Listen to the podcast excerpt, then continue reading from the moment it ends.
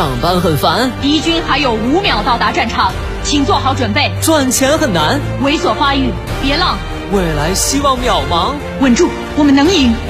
全军出击！别让琐碎暗淡了理想。来吧，这个午后给生活加点料。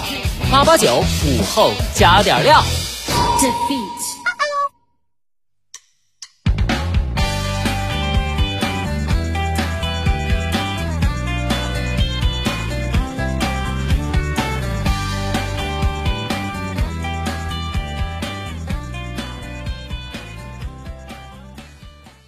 收音前的你还好吗？欢迎收听午后加点料，我是海鹏。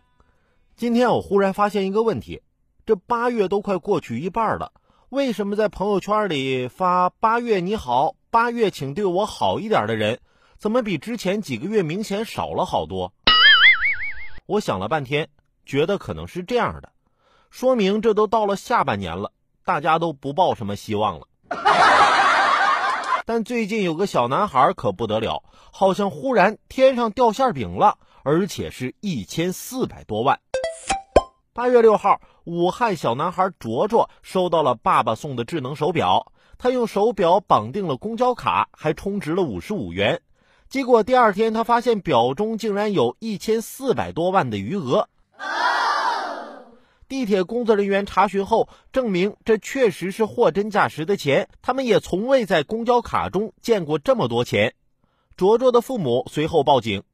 八月八号，武汉城市一卡通有限公司相关工作人员致电记者表示，经过调查，该公司前期为了满足武汉通卡用户的需求，会同各手机厂商新推出手机武汉通卡免费迁移功能。各手机厂商目前正在就此功能进行开发测试，目前正处于测试阶段。八月六号晚上，测试出现了数据异常情况，导致少量几位穿戴设备用户的卡数据异常。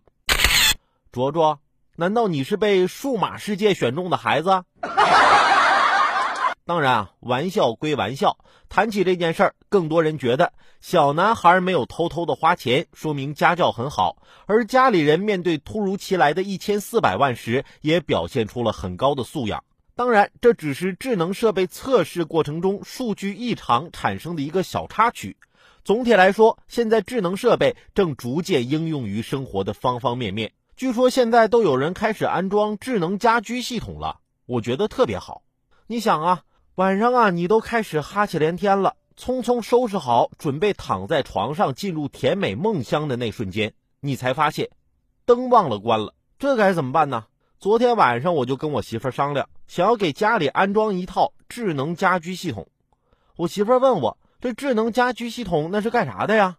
我就给她解释，就是家里的家用电器啊都可以智能化，就比如说现在吧，就可以声控开关灯。我躺在床上说一声关灯，这灯自己就关了。我媳妇撇撇嘴：“你说这玩意儿没啥用，我现在就可以声控开关灯啊！你赶紧下去把灯给我关了。”